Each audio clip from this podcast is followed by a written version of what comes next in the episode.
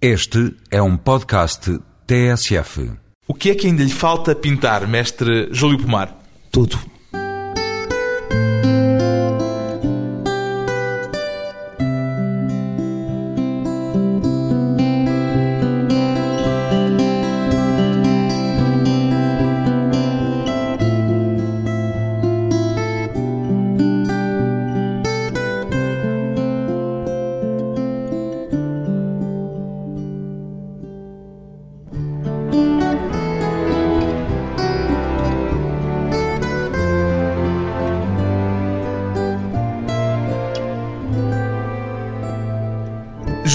Pomar, 81 anos, pintor, continua a pintar todos os dias, Júlio Pomar. Continuo. Uma atividade corresponde a uma necessidade. Bem dizer, não, não dou que trabalho. As pessoas ligam a ideia de trabalho a um peso, a uma obrigação, já parece que vem da Bíblia, não é? E não se sente com essa obrigação? Uh, não, não, não. Aliás, quando tenho a obrigação de fazer qualquer coisa, essa coisa dá desastre. É aquele verso do Pessoa, ai que prazer ter um livro para ler e não o fazer. Exatamente. Também lhe acontece ter um quadro para pintar e não o pintar. Exatamente, acontece muitíssimas Quer vezes. Dizer não é um artista disciplinado. Não, apetecer fazer uma outra coisa. Aliás, sempre que tenho que, por uma razão ou outra, fazer uma coisa, é fatal, inevitável, me apeteça outra. Descobriu ao longo destes anos todos de trabalho artístico algum truque especial para tirar o melhor rendimento possível daquilo que faz? Não, porque a vida é uma grande mestre, indica-nos e aprende-se, se alguma coisa se aprende, é que não há truque garantido para coisíssima nenhuma. Por exemplo, é um pintor diurno ou noturno? Depende, sou mais diurno que noturno. Sempre fui, sempre tive essa tendência. Nunca foi notívago? Experimentei períodos de, de, em que me apetecia mais trabalhar à noite e trabalhava à noite, mas sempre, sempre mais diurno que noturno. Mas notívago, boémio, nunca teve fases dessas? Não, não, não. De vez em quando, enfim, com amigos, acharei muita graça a uma noite, digamos... Uma noitada. Uma noitada, mas não por sistema.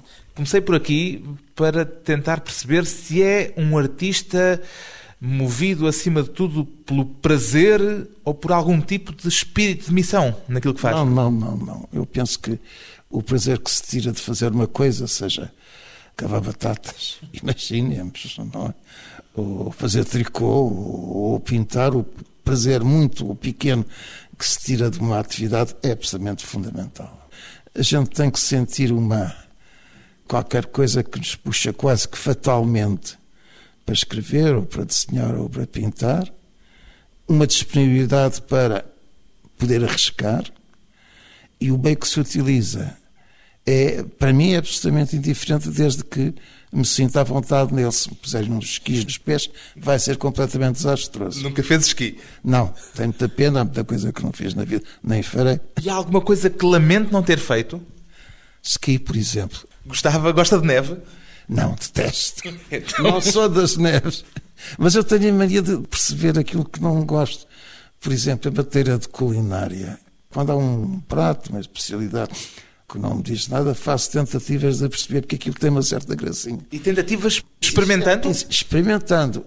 Até agora só uma coisa resistiu, não é? Que eu sou incapaz e, por amor de Deus, não me ofereçam nunca que é que os franceses chamam andouille, ou andouillette, que tem um gosto duvidoso, e pronto, e não, fiz todas as tentativas. São as andouillettes? É uma coisa que cheira aquilo que não se deve fazer em público, e muito menos pôr em cima da mesa. É? E isso foi é, o único prato que resistiu, exatamente, exatamente. porque os outros normalmente acaba por eh, aceitá-los depois dessas experiências, Sim, dessas tentativas. Ah, posso evidentemente dar-lhes uma preferência ou não. Mas enfim, eu acho engraçado saber porque é que uma coisa é simpática ou não. Dê-me um exemplo de um prato a que se converteu depois de um primeiro momento de desprazer. O velho cozido à portuguesa. Não gostava? Era, quando era miúdo, detestava. Alguma vez sentiu desprazer a pintar? Ai, sim, sim, sim. Eu penso quem é que, que não sentiu quando a tinta escorrega, quando nada acontece como a tela, o material, dizem não, não, não, não obedecem, não nos dão ideias, enfim, não. É com a senhora que a gente vai pegar no braço e ela retira o braço e diz impropérios, é muito desagradável. E é de fúrias nessas alturas? Diz impropérios também? Não, não, não, não. O artista romântico parte da paleta e não sei o que mais, rasga a tela, não, não, não sou de maus humores. Aquela metáfora da criação artística como um parto, com as necessárias dores de parto, aplica-se-lhe? É bom, as senhoras hoje já aprendem o prato sem dor, não é? Temos que, enfim, aprender a pôr entre parênteses. Já é epidural, por ideias, exemplo, mas assim, imagino que não haverá epidural para o artista perante a tela. Não, isso não é. Mas aplica-se, portanto, essa metáfora, digamos, essa é, frase feita. Sim, sim, simultaneamente. Um prazer, uma angústia, um conjunto de sensações que não se pode caracterizar numa só qualidade do sentir. Gosta mais dos seus quadros quando está a pintá-los, no momento em que está a trabalhar neles, ou quando já os terminou e já se desligou deles? No momento em que estou. No momento em que estou a, a pensar que dali pode sair qualquer coisa com algum jeito. No ato de fazer. Depois, quando reencontra, mais tarde, um quadro seu, lembra-se imediatamente da circunstância que um pintou?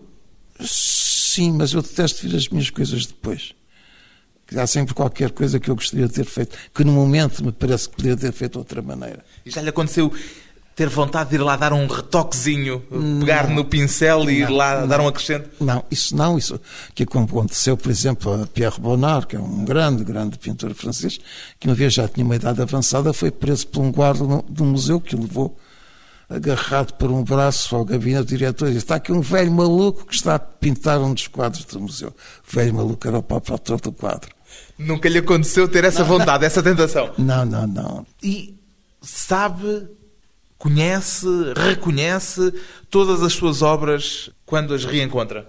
Sim. Sei exatamente o, o momento em que elas foram feitas, mas até agora nunca aconteceu ter dúvidas sobre a, a circunstância em que teria feito esta ou aquela coisa. Portanto, tem o seu catálogo raisonné bem organizado na cabeça. Na cabeça. Aquele quadro que aqui há tempos reapareceu, o seu Camões, que o Ministério da Cultura tinha perdido, a que tinha perdido o rasto, foi chamado a identificá-lo nessa altura em que ele apareceu? Não, não, não. Esse quadro foi um desaparecimento, foi. Mas toda a história desse quadro era divertida. Como é que foi a história desse quadro? Estava eu a pintá-lo e tive a visita do meu amigo Vasco de Graça Moura, que é, um, penso, um dos grandes poetas portugueses vivo. Embora já tenha dito que não se lava no mesmo balde que ele. Ah, bom, é evidente que temos divergência sobre muitas coisas, mas cabe dizer que ele é um dos grandes poetas vivos, acho que não se pode dizer mais. Quanto ao resto, enfim, se estamos num país dito de liberdade. Estava a pintá-lo e apareceu o Vasco Graça Moura? Exatamente. Na altura, presidente da Comissão dos Descobrimentos, e eu disse: olha, este quadro era uma coisa interessante para ser adquirida pela Comissão. Eu disse: ótimo, acho que fico muito encantado com a ideia. Quanto é que isto poderia custar? Vemos os, o valor eh, comercial da peça e eu disse: oh, diabo, isso ultrapassa o meu orçamento, vou ver se consigo fazer uma sociedade com então não havia Ministério da Cultura, era Secretaria de Estado da Cultura. Era Santana Lopes na altura, secretário de Estado. Era Santana, o Dr. Santana Lopes, exatamente.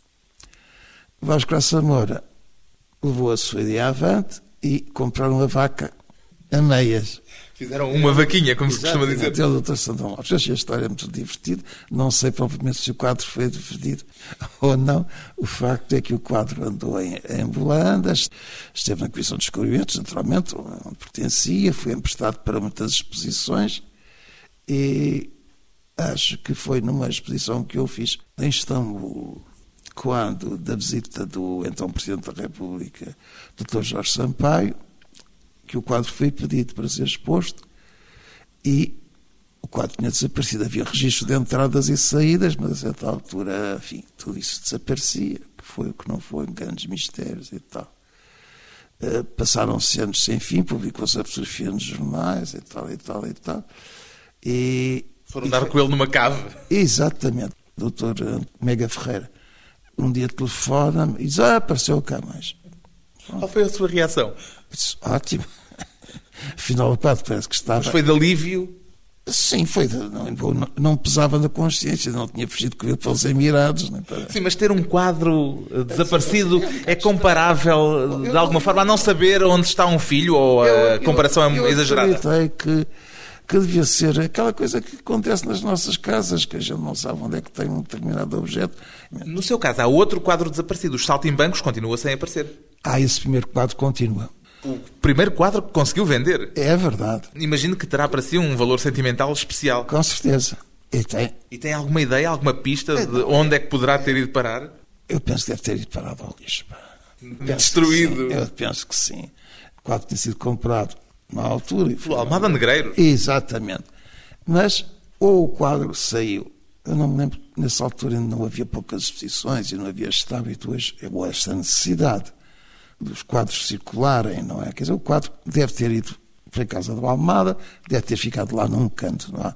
E aquilo era um cartão, um bocado de cartão, uma coisa assim do género. E um dia de arrumações, a, aquela funcionária espantosa que uma vez transformou o nome de um artista meu contemporâneo numa outra palavra.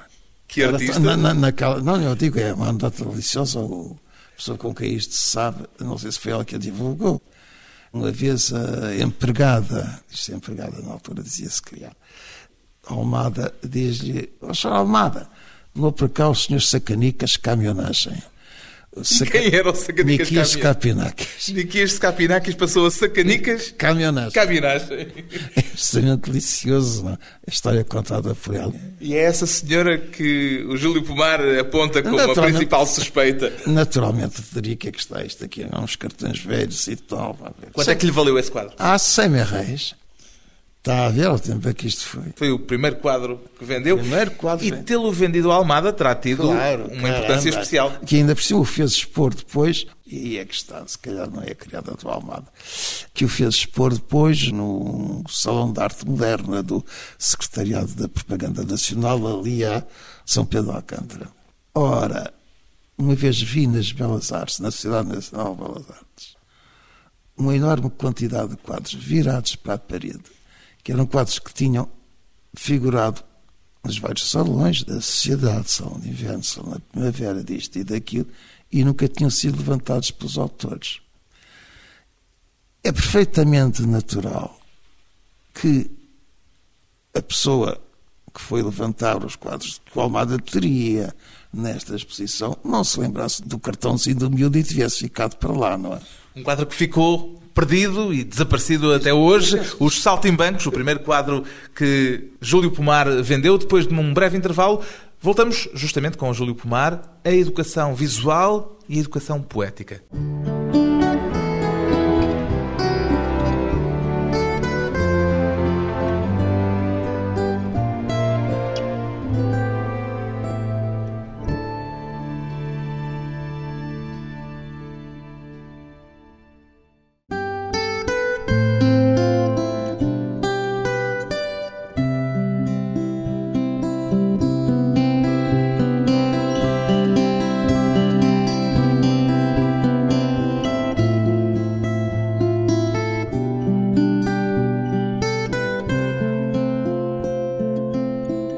Regresso à conversa com o pintor Júlio Pomar, um artista plástico com um gosto muito especial pelas palavras, os poemas e alguns ensaios que escreveu nascem do mesmo impulso artístico com que pinta ou são de naturezas diversas, Júlio Pomar? Não, já andava eu na António Arroio, portanto, Adolescente. adolescente, e quantas vezes deixava de ir a aulas para passear. Isso é uma coisa normal.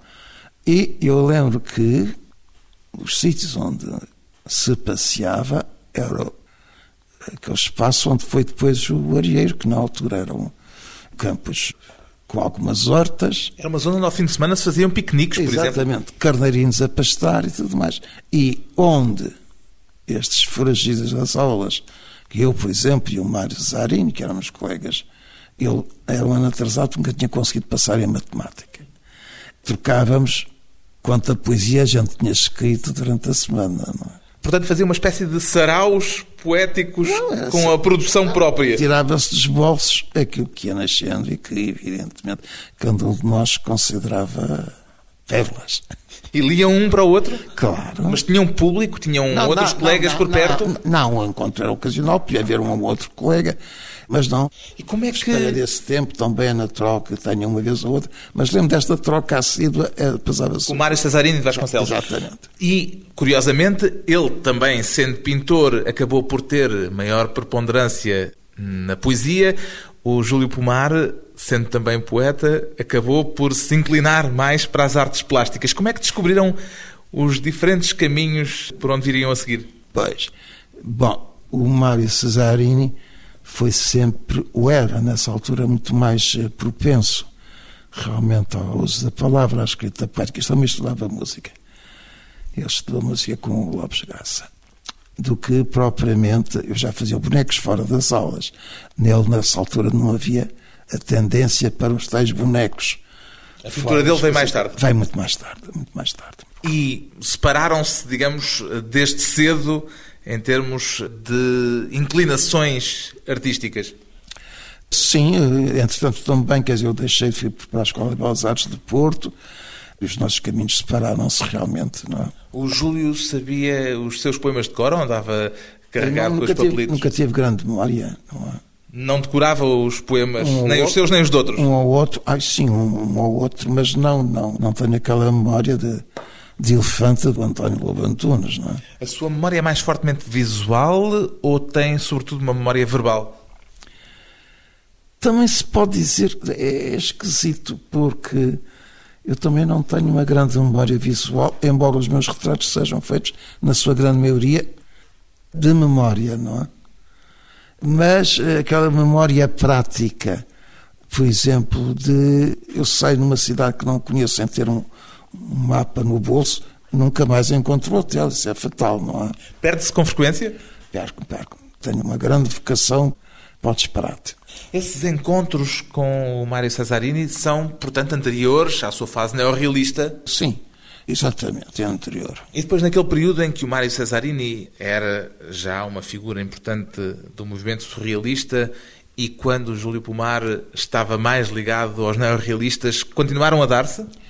Eh, menos, muito Havia aí uma clivagem, não era? Exatamente. Houve já uma, digamos, cada um de nós tinha o nosso segredo na mão e achava que os outros eram, uns, enfim, se não uns tontinhos, uns atrasados mentais ou coisa no género. Mas alguma vez discutiram, alguma vez discutiu essas questões estéticas Não, e ideológicas essas- com o Mário Cesarini? Essas questões foram mais discutidas, por exemplo, com o Marcelino Vespeira, que também foi um dos companheiros meus da Antónia Rui, dos primeiros anos, com o Mário Cesarini, depois do período do António Rui, onde, digamos, o contacto era diário, realmente foi muito, com o café Hermínios à mistura, evidentemente, foi mais, eu acho que o Mário Cesarini depois, fui para o Porto, fui fazer a vida militar, eh, houve realmente... Um desencontro. Exatamente, condições objetivas e subjetivas, como se diz, que impediu a troca de ideias, as discussões, etc. Essa sua filiação, vamos pôr as coisas nestes termos, não sei se muito exatos, a filiação neorrealista era, no seu caso, teoricamente alicerçada, refletida, ou era sobretudo algo de mais emocional? Ela procurava ser refletida e, e pensada e fonte das informações que eu ia colhendo e de um corpo teórico que eu recebia e completava à, minha maneira, digamos, e com as possibilidades que tinha, não é? A descoberta do Portinari, por exemplo, foi importante a certa altura para si? Foi, como além disso, a descoberta dos, dos jornalistas mexicanos, que tinham, na altura, maior visibilidade, visibilidade digo, através de revistas e de livros. É? Lembre-se que a primeira exposição do Museu de Arte Moderna de Nova Iorque foi, evidentemente, para o Picasso. Mas a segunda foi o Diego Rivera. E porquê? Para a necessidade de uma afirmação americana. Quer dizer, a primeira afirmação de identidade americana é feita através do Diego Rivera, dos jornalistas mexicanos. Quando hoje quem se ocupa das histórias afirma ou coloca essa primeira afirmação americana na descoberta ou na valorização do que depois se chamou o enfim, aquele grupo de pintores eh, americanos, o Pollock, etc., não é? Klein, eh? Os expressionistas abstratos. e os expressionistas abstratos, que depois foram chamados expressionistas abstratos, etc., que marcam a chegada à modernidade dos artistas americanos, não é? E o Júlio Mas Mar tem isto memória- esquece essa primeira afirmação de, de identidade americana, não é? O Diego Rivera, curiosamente, hoje é bastante menos conhecido do que a própria mulher dele. Exatamente. Bom, as senhoras têm a sua. E por mérito, muitas, têm todo o direito a. A Farida era quase que uma senhora que pintava. hum. Não chegava cá eco daquilo que fazia a Frida Kahlo. Chegava já, digamos, na informação que me chegava nessa altura, que eu ia beber em todos os sítios, à biblioteca da Academia de Belas Artes, que ficava ao lado da Escola de Belas Artes, já lá estava a Frida Kahlo. não é? Mas não com a importância que Não, depois veio adquirir. maneira nenhuma, não, de maneira nenhuma. Qual foi, voltando às figuras com que contactava, dentre essas muitas figuras com que conviveu no início da sua atividade artística, qual foi aquela que mais o marcou intensamente? por quem tive sempre uma grande admiração e um- e uma grande ternura foi por Eduardo Viana. Eduardo Viana é talvez o, o mais eh, pintor-pintor da sua geração, que quis dizer pintor-pintor. Quer dizer, uma relação, digamos, táctil, comestível, eh, sensual com a pintura, não é? Ele era um personagem curioso, fisicamente curioso, gorducho, com o seu chapéu, naquela gente usava chapéu, um tanto afadistado, posto de lado, uma atitude provocadora que não correspondia nada, correspondia a que ele tinha um colete de gesso, porque tinha fragilidades de coluna. Portanto, aquela empáfia, Era o uma afadistado necessidade provocador. de ordem é- médica, de ordem clínica. Exatamente. O Almada também teria, imagino, essa pose, essa figura. Era uma outra figura, era uma outra. Digamos assim, mas o Almada, enquanto que, digamos, era uma personalidade polifacetada, foi um agitador, foi um desenhador, foi um pintor e foi, se me permitem, um magnífico poeta. Eu considero a atividade poética do Almada, o uso da palavra que ele fez, e nisto, as pessoas que marcaram, vamos lá, gerações mais, da minha e próximas da minha, têm ou tiveram, porque algumas já não existem, rigorosamente esta mesma opinião. Estou-me a referir ao José Cardoso Pires, estou-me a referir ao Nuno Bragança, estou-me a referir ao António Louvo Antunes, que consideram que têm em grande conta, digamos, a obra escrita. O Almada poeta. O Almada poeta, o Almada escritor, o Almada, que esteve quase a fazer um romance único, um nome de guerra, não é? Como Jorge Sena esteve quase a fazer um romance único. Que não concluiu. Sinais de Fogo, pois. O Almada concluiu, mas despistou-se. Se me permitem esta, bem, enfim, estas fantasias de amador. À medida que foi vendo desaparecer essas figuras e à medida que foi perdendo alguns dos seus companheiros de geração, que sensação é que esses desaparecimentos lhe fazem experimentar? Eu lembro uma vez do que dizia uma, como se diz, popular, ou como se diz, eu não sei se ainda se diz, nas prosas de jornal, mãe de imensos filhos. E quando as mulheres tinham muitos filhos, metade tinha desaparecido. E então a senhora ou a mulher, a entidade, a mulher devia ser entre as senhoras de chapéu e as mulheres de lenço. Então essa figura extraordinária disse, ai meu senhor, isto morre muito, isto meninos morre muito. Eu diria que isto daquela gente com quem a gente vive tem uma coisa desagradável que é morrer muito. Era como dizia, creio que Manuel da Fonseca, isto de estar vivo ainda vai acabar mal. Pois é, exatamente. Dá por si a pensar na morte de vez em quando?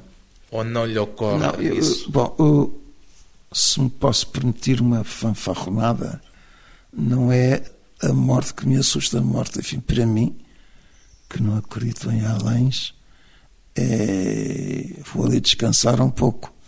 Como disse um, um amigo meu, Patrick Waldberg, no dia em que morreu, depois de jogar a sua partida de petanque, vou ali descansar um pouco e pronto, foi assim. Acho que é um, um bem do Senhor, não é? O que me desagrada profundamente é a degradação física. Isso é que eu gostaria de não passar por isso e em circunstâncias dessas eu seria perfeitamente um adepto da eutanásia.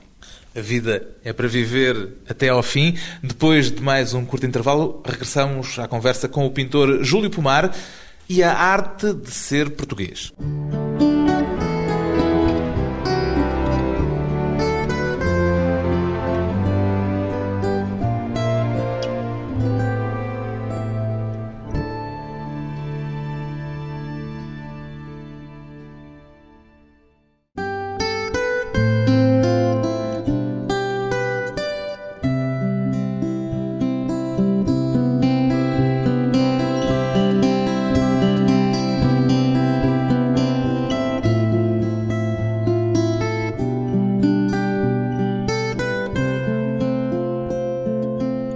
Convidado hoje para a conversa pessoal e transmissível o pintor Júlio Pomar, filho de Lisboa, foi mais o que se perdeu ou o que se ganhou na capital desde os tempos da sua infância, Júlio Pomar? Entre perder e ganhar, o que é a vida de uma pessoa? É claro que em muitos casos, quantas vidas perdidas, não é isso? Quando se tem uma certa experiência, quando se assistiu à passagem das gerações e a gente se imagina poder ter uma certa distância. O que se perde ou se ganha não é tão fácil assim de pôr em, em termos de balança, não é? Porém, porém, eu tenho a dizer que, com todas as dúvidas que eu tenho, entre a Lisboa, que eu conheci durante quase toda a minha vida, quer dizer, a Lisboa triste e salazarenta, não é? E a Lisboa que hoje se vive, a diferença é abissal. Gosta é? mais da Lisboa de hoje? Sim, não há comparação possível. Não há. E isso é uma coisa que devia ser lembrada às pessoas, porque com este fatalismo nacional, com esta vocação para a tristeza e não sei o que mais, hein? com esta vocação para o choradinho, andamos realmente a perder uma certa alegria no uso da capacidade de ver. Mas tem certamente nostalgia de muita coisa. Ou estarei errado? Nostalgia. Bom, nostalgia, melancolia, etc. Não diga que é imune sabemos que, que a esses males portugueses. Gostaria de ser, claro que, como ser humano nascido nesta terra, sou tocado por aquilo que são as virtudes e os defeitos. Não, uma pessoa não fica imune. Não é por acaso que nos escorrega a mão para uma certa nostalgia, melancolias, etc. Não é? As melancolias, as nostalgias, ah, normalmente atacam no, em relação a quê? Eh, eu vou escandalizar muita gente, mas eu penso que gosto de encontrar essas notas, por exemplo, num António Nobre, não é? Num Camões, até mesmo num Cesário, não é? do que no choradinho de todos os dias. Não é? Mas eu perguntava-lhe era daquilo que viveu e com que conviveu na sua adolescência, por exemplo. De que é que sente mais falta? Eu diria o que mais falta me faz é a mim próprio uma disponibilidade de, embora eu hoje possa dispor de mim, digamos, de uma maneira que não podia dispor quando adolescente ou quando jovem mesmo.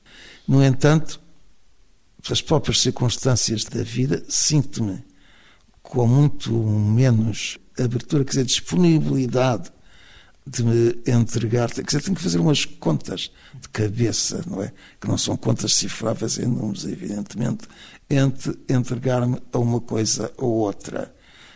Digamos, eu tenho que gerir muito bem hoje o tempo que tenho, ou que ainda posso ter, para tirar das coisas o gosto que eu penso que elas me podem dar. E tem Isto é nostalgia é... do tempo perdido em que se podia dar ao luxo de desperdiçar tempo? Nem por isso, quer dizer, eu, eu, Também não? Não, não. Com toda a sinceridade, não. Isso é um bocado de bater com a cabeça na parede. Eu sou pouco dado a esses fatalismos. Não, não pode ser paciência, acabou, andou, pá.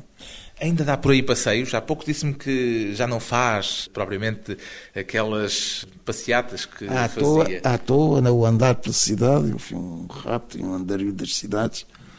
Não, não é possível fazer. Portanto, vai sempre com destino. Exatamente. O que é diminuir muito a, digamos, as possibilidades de abertura, porque muitas coisas acontecem a uma pessoa quando ela vai sem destino, quando está disponível, quando não tem um objetivo imediato, não é? Isto vinha a propósito da cidade e da sua relação com a cidade.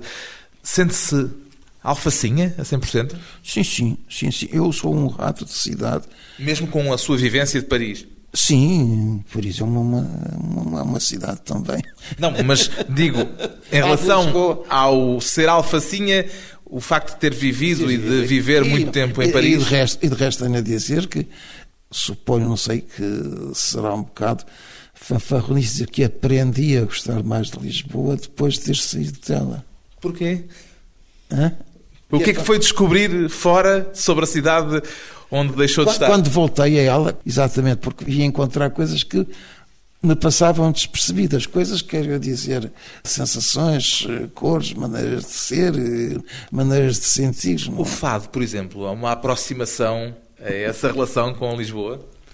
Ora bem, uma citação, quando uma gente muito simpática fez, aqui há uns meses, uns anos já, um documentário sobre o meu trabalho, a última pergunta que me fizeram, e que não faz parte desse documentário, e o que é para si o fado? Eu disse, e é a primeira vez que isto sai a público, tudo quanto eu tenho horror. Pá. Hoje não repetiria isso. Repetiria, exatamente. Ainda diz isso. Exatamente. Tentaria precisar, diria, a utilização do fado. É Então não, o próprio fado é uma coisa diferente. a utilização do fado, quer dizer, tudo, tudo que faz ou que foi incorporado na história do fado, não é? É um anúncio espantoso, espantoso, dos anos de Sousagismo, evidentemente, que dá uma grande importância ao fado, a criação das casas de fado, etc. Um anúncio de uma casa de fados, não interessa, não sei qual é, que diz até que enfim uma casa onde Vossa Excelência pode ir com a sua excelentíssima família.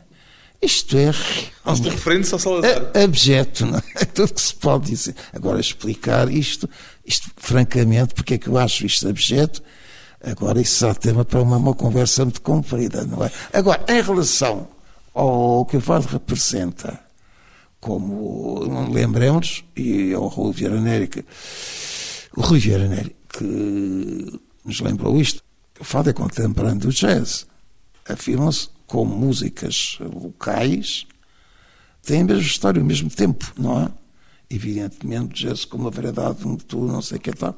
O fado com uma especificidade que é a sua redução extrema a um número muito reduzido de preceitos ou de normas. É? Agora, será o pegar nesse lado da nostalgia que já falamos, sendo isto é, é, é mais que evidente. É? E que, digamos, ajudou o português a carregar nessa tecla que o leva para o fundo, não é? Mas é isso que lhe acontece também quando Não, escreve não, não, não, exatamente o contrário. De resto, as minhas letras são exatamente. Gostam de uma acidez que o fado são, não são, são, costuma são, são. Não, que existiu também no fado. Que existiu também no fado. Mesmo em certas letras cantadas ou não dá mal, existe. Existe no Hermínio, existe, sempre existiu esta tradição, digamos, eh, reguila. Não sei se a palavra está a uso, porque as palavras populares mudam muito. Mas que- descrever-se a, si próprio como um reguila. não. Não, no fundo, não. Tenho a impressão que assim, a olho nu, à vista desarmada, não serei facilmente confundido com. Mas será o, o, no fundo, o que é que eu falei aqui em, em Reguila? É uma não inserção nas coisas reguladinhas, bem dispostas, uma repulsão por tudo o que é uma mediocridade institucionalizada, não é? Por isso é que aqui há tempos dizia que o seu desporto favorito é remar contra a maré. Desporto ou fatalidade, não sei bem. E é um desporto que continua a praticar. Assim não sei fazer outro. Qual Mas é agora a maré contra a qual gosta de remar? Sou obrigado, é, mas não, não é o gostar de remar, é ter de. Não é? Mas que maré é aquela que o provoca ao ponto de remar, continuar a remar Será, por ela? exemplo, a gente pega nos jornais, ouve as conversas e não sei o quê, e há uma tendência de, de autoanálise, mas é uma palavra muito bonita, de autodestruição. Também não é, porque as pessoas não se destroem. É qualquer coisa de muito mesquinho, de muito. Nunca fomos capazes de fazer uma cidade grande, as nossas coisas são sempre pequeninas. Não temos o sentido da, da escala, temos uma pendência para o que pede pouco fogo, ou fixamos por aí. O nosso fascismo é, foi, eu não diria de trazer por casa, não. e se calhar ainda bem que ele foi trazer por casa, não sei. Fez poucos mortos, mas realmente deixou uma carga muito pesada. De que Não nós não será anterior, essa carga não é anterior? Já vem, não, não podemos atribuir ao Dr. Salazar todos os males da nação, não é? É esse lado pequenino, comezinho Hum. de Portugal, aquilo que gosta menos no país? Onde Vossa Excelência pode ir com a sua excelentíssima família, sem ser incomodado, E de que é que gosta mais em Portugal? da luz, das pessoas, das cores, da cozinha, dos cavalos, do fado. Amores e desamores de um pintor, poeta que ultrapassou as fronteiras do país onde nasceu, Júlio Pomar, e uma arte muito própria de ser português.